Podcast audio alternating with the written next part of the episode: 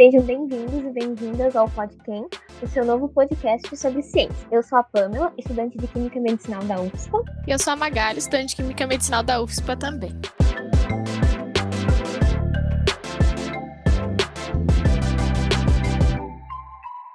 Continuando então o tema da felicidade sob a ótica dos antigos filósofos, porém hoje mais focado na aplicação daqueles conceitos que a gente introduziu no último episódio no cotidiano nos nossos dias atuais.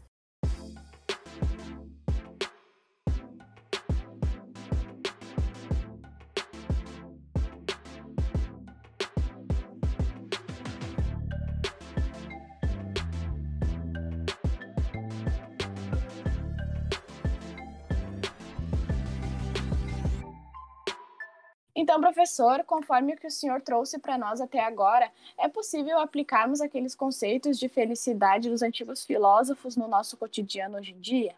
Tanto Platão quanto Aristóteles, né, me parece que eles não viam como apartadas né, a, a, a esfera ética, né, esfera moral da esfera política. Né? Aristóteles tem uma passagem, se vocês me permitem, em que ele diz claramente né, que é muito valioso né, indivíduo alcance a, o bem humano, que é a felicidade, mas que é mais nobre e mais digno, né, mais divino, que isso seja alcançado por uma coletividade, por uma sociedade. Então vocês vejam, um motivo pelo qual Aristóteles coloca né, essa investigação moral no mesmo, no mesmo, no mesmo conjunto de estudos que está a política. Né? Essa investigação moral ela ocorre no escopo da filosofia política, da ciência política. Justamente por isso, que ele não quer desvincular as coisas. Pensem no caso extremo. É possível que um sujeito seja feliz num estado de guerra?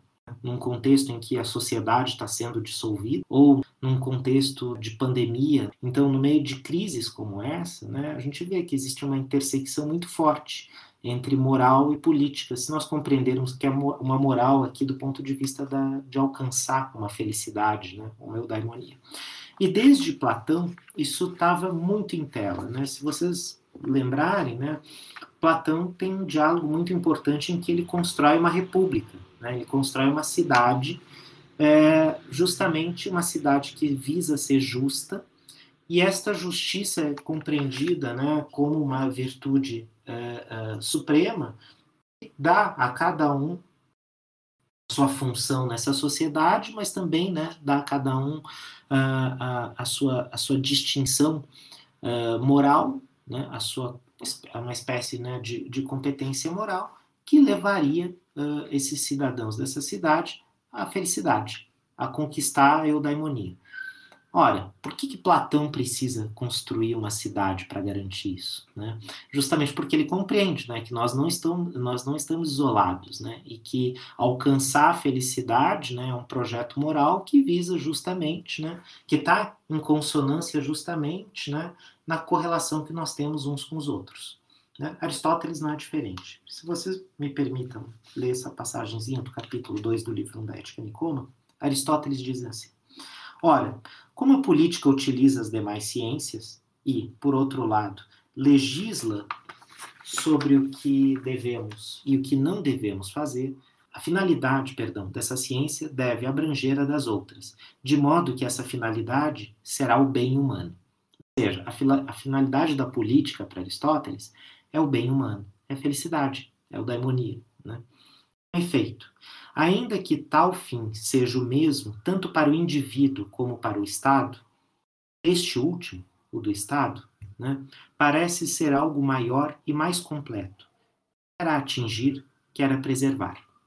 Embora valha bem a pena atingir esse fim para um indivíduo só, é mais belo e mais digno alcançá-lo para uma nação ou para as cidades-estados seja, né, as coisas não, tão eh, não, não são apartadas. Né? O contexto né, em, que, em que nós estamos inseridos é, tá, é claramente vinculante à possibilidade que nós temos de florescimento, florescimento humano, né, de alcançar a excelência das nossas capacidades, das, da atividade da nossa alma, que é a felicidade, né, e sem o qual né, a gente não pode, né, sem essas condições, nós não conseguimos fazer isso. Né? Então, é, justamente é, sobre esse aspecto que os antigos acabam né, investindo muito da sua energia, do seu esforço argumentativo em, tent, em, tentar mostrar né, que como ética e política são fenômenos que estão muito uh, vinculados nesse, nesse, nesse momento histórico. E complementando a pergunta, é possível ser feliz se o meu próximo, não, não necessariamente um familiar ou conhecido, está infeliz ou passando dificuldade? Acho que não seria, né? Uh, justamente, é, acho que Aristóteles pensa bastante nisso, né? Os infortúnios que ocorrem, que acometem o nosso contexto, né? Nossa família, é, é, os nossos amigos, né? As condições sociais em que nós estamos impostos, tudo isso, né? São condições uh, materiais que podem inviabilizar, sim, a nossa, a nossa, uh, uh, o, nosso desenvolvimento e a nossa sensação, o nosso bem-estar, né? E a nossa possibilidade de alcançar a felicidade, né? Então, acho que isso são, são, são questões que são levadas em conta, sim, pela, pela, pela, pela filosofia aristotélica e não só, né? Pelos antigos de um modo geral. Então, isso que tu acabou de falar sobre estar tá sempre buscando essa, esse prazer sensorial momentâneo e tá sempre precisando de mais. A gente consegue fazer um link disso com as redes sociais hoje em dia, de estar tá sempre buscando aquela escapadinha na rede social, sempre tentando encontrar a felicidade nisso? É bastante interessante essa pergunta, né? Porque eu, eu pessoalmente não, tenho, não, não utilizo muito as redes sociais, né? Mas me parece que, de um modo geral, as pessoas uh, entendem a felicidade, né? Nessas redes, nas redes sociais, a gente pode ver uma proposta acerca disso, né? Como uma espécie de uh, prazer sensorial, né? De prazer imediato, muito vinculado à sensação, né? Uh, e mostrar justamente aquilo que muitas vezes nem se configura como uma realidade. Né? Nas redes sociais as pessoas parecem que são mais bonitas, né? ou são diferentes com relação ao que são, né? elas, ao, ao, que elas são efetivamente, né? porque existem filtros, existem modos né, da gente aparecer que inclusive distorcem um pouco a realidade de como de fato nós somos. Né? Uh, a gente não mostra nas redes sociais, né, via de regra, aquilo que de fato nós somos, mas aquilo como a gente quer ser visto, né? O modo como qual a gente quer ser visto, pelo qual a gente quer ser visto, né? E isso parece um tanto quanto pernicioso, né? A gente, se a gente não mostra o que de fato é e mostra o que a gente gostaria que vissem, né? Então quer dizer que aqui tem uma espécie de, de, de, de, de jogo, né? Então, se eu não gostasse exatamente do que é e tenho que mostrar aquilo que uh, aquilo que não é, que é uma simulação daquilo que é, para que os outros não saibam, né, ou pensem que é uh, melhor do que de fato é. Né? Então, o que está na rede social parece ser muito próprio, muito próximo, né, de uma certa uh, de uma certa felicidade, né, aparente, de um estado aparente. As pessoas nas redes sociais, nessas sobretudo que lidam com imagens, né? Uh, como Instagram, esse, nesse caso, vocês vejam, né? A gente vê muitas fotos, né? Diariamente as pessoas vão lá e alimentam de conteúdo uh, uh, com imagens os seus perfis né?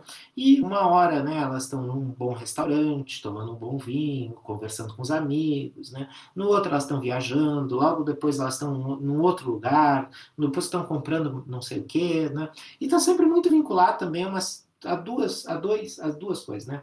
A um poder aquisitivo, né? Aquelas coisas que elas podem comprar e ostentar, e depois, né? Uh, ou então a uma certa, a um, um certo tipo de sensualidade da própria, da própria imagem, do corpo mesmo, né?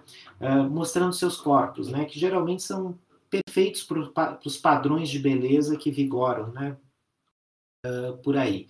Né? E essas pessoas são magras, musculosas, atléticas, né? E, e, e sempre com uma certa maquiagem, né? Que inclusive elas nem estão, né? São filtros que aparecem, né? Às vezes também a forma física é bem mascarada por filtros e tal, né? E elas se apresentam assim, né? Uh, uma situação que eu ouvi numa, uma, dessas lives, né? De uma moça que é youtuber, uh, eu não me lembro o nome, mas também nem convém é, dizer aqui, de uma moça que é youtuber, que ela dizia, ela narrava o seguinte é, que ela logo logo que ela ligava a câmera, né, ela já estava sorrindo e já estava bem e já estava, né, ela já entrava num modo de gravação, né, uh, que era quase que instrumental, assim, ela, ela, ela, tinha uma vida enquanto tinha uma câmera ligada. Quando desligava a câmera, né, ela só tinha vontade de cair, no, cair na cama e chorar. Era uma coisa impressionante isso, porque quem via o canal da moça, né, nunca imaginava que ela poderia estar numa situação de tristeza ou de, uh, de mal-estar, né, de intensidade tremenda, né, talvez até doente. Né? Isso ninguém imaginava. Né? Então, acho que já é corriqueiro, a gente vê que tem uma falsa né, uma, uma, uma, felicidade falsamente vendida nas redes sociais, que geram né, sentimentos e emoções muito, muito, muito ruins, não só no, no produtor desse conteúdo, entre aspas, né, mas também no, no espectador, né, porque quando a gente abre essas redes, a gente vê que todo mundo é feliz, todo mundo é bonito, todo mundo é elegante, todo mundo tem poder aquisitivo, todo, todo mundo tem tudo de bom, né? Uh, e nós, mortais que estamos no outro lado da telinha, né? A gente nem é, né? A gente tem uma barriguinha, a gente tem né, uma espinha, a gente tem, né? Uh, a gente usa óculos, né? Meu olho é um pouquinho diferente, né? De um lado para de outro. É, o meu cabelo não está exatamente, né? Arrumado daquele tal e tal jeito, né? E uh, eu não tenho dinheiro para comprar x, y, z ou para ir a tal lugar. Né? Então, essas coisas acabam por gerar um sentimento de frustração também uh, naqueles que acompanham essas redes. Né? De modo que uh, parece de todo, essas redes, não, mais das vezes, me parecem de todo um fenômeno que nos serve justamente para nos, nos desviar de, de uh, dos nossos projetos, né? para nos incutir, em certa medida, uh, uma ideia muito fictícia né, de que felicidade é tudo aquilo que está aparente ali. Né? É, é, tudo aquilo que a gente pode conquistar, tal como né, esses, esses uh, tem nome, né, esses booktubers, youtubers, uh, enfim, né, esse pessoal, esses influencers. Né? esses influencers indicam né, que seja. E né, nesse caso, acho que a gente pode falar né, de uma ditadura da felicidade, né, que vem se aventando muito tempo, né, e de uma fru certa frustração que se causa é, naqueles que recebem esse conteúdo. Né? Então, assim, é um círculo vicioso né, de, de, de, de mal-estar, né? tanto do que produz quanto do que, do que, do que consome. Né? Então, que essas redes sociais, nesse sentido, elas têm um efeito muito, muito, uh, muito pérfido sobre as pessoas. Né? E agora, para finalizar o nosso bate-papo, professor Gabriel, você poderia nos indicar um filme ou livro para que nossos, para os nossos ouvintes que ficarem interessados no assunto? O assunto tem uma bibliografia vasta, né? Mas eu acho que uma, uma boa bibliografia que surgiu nos últimos tempos, bem introdutória, mas escrita de maneira muito precisa e que dá um panorama acerca das relações entre virtude, escolha e, e, e felicidade ou daimonia, né? é um livro muito pequeno, mas muito interessante, né? chamado As Virtudes Morais, do professor Marcos Engano. Em relação a filme, né, existem vários, né? mas eh, me veio à mente aqui um chamado A Escolha de Sofia, de 1984, é, dirigido por Aaron Pácula, que trata de uma questão bem interessante, de uma passagem da vida da, na, dessa, dessa personagem, a Sofia, que num campo de concentração nazista, ela tinha dois filhos, e esses dois filhos, uh, um oficial nazista chega a ela né, e pede para que ela escolha um dos filhos para sobreviver, porque o outro uh, ele, vai, ele vai executar. Eu não vou dizer o desfecho, porque isso seria um spoiler do filme. Professor Gabriel, mais uma vez, gostaria de agradecer a você todo o conhecimento que agregou para a gente e para todos os nossos ouvintes, e por ter aceitado o nosso convite. Eu, eu que agradeço vocês mais uma vez pelo convite, pela iniciativa né, de criarem esse podcast, né, que é um modo de divulgação acadêmica imprescindível, acho que, para o nosso tempo, justamente para que nós sair, consigamos sair né, das fronteiras que nos separam do, da sociedade e mostrar um pouco do nosso trabalho, mostrar um pouco do que a gente faz, que tem bastante interesse social e tem apelo, né? Essas discussões todas que envolvem as nossas pesquisas. Então, pessoal, é isso. Esperamos que vocês tenham curtido o nosso episódio sobre felicidade. Não esqueçam de seguir o Podquem nas redes sociais, arroba podquem-ufspa no Instagram e podquem-ufspa no Facebook. E se inscrever no, pod, no Podquem através da sua plataforma de streaming favorita. Estamos no Google Podcasts, Spotify, Castbox, Deezer, TuneIn e Podcast Addict. Como dissemos, os nossos episódios do podcast estão disponibilizados mensalmente no primeiro sábado de cada mês. Todos os links estarão na descrição e obrigada por nos ouvirem. Valeu, galera. Até o próximo episódio do podcast. Para ressaltar, nesse episódio a gente trouxe filosofia e conceitos de ética aristotélica. Esse não vai ser o único episódio sobre felicidade que nós vamos trazer aqui no podcast. Então, fiquem atentos que logo nós traremos mais conteúdo sobre este tema.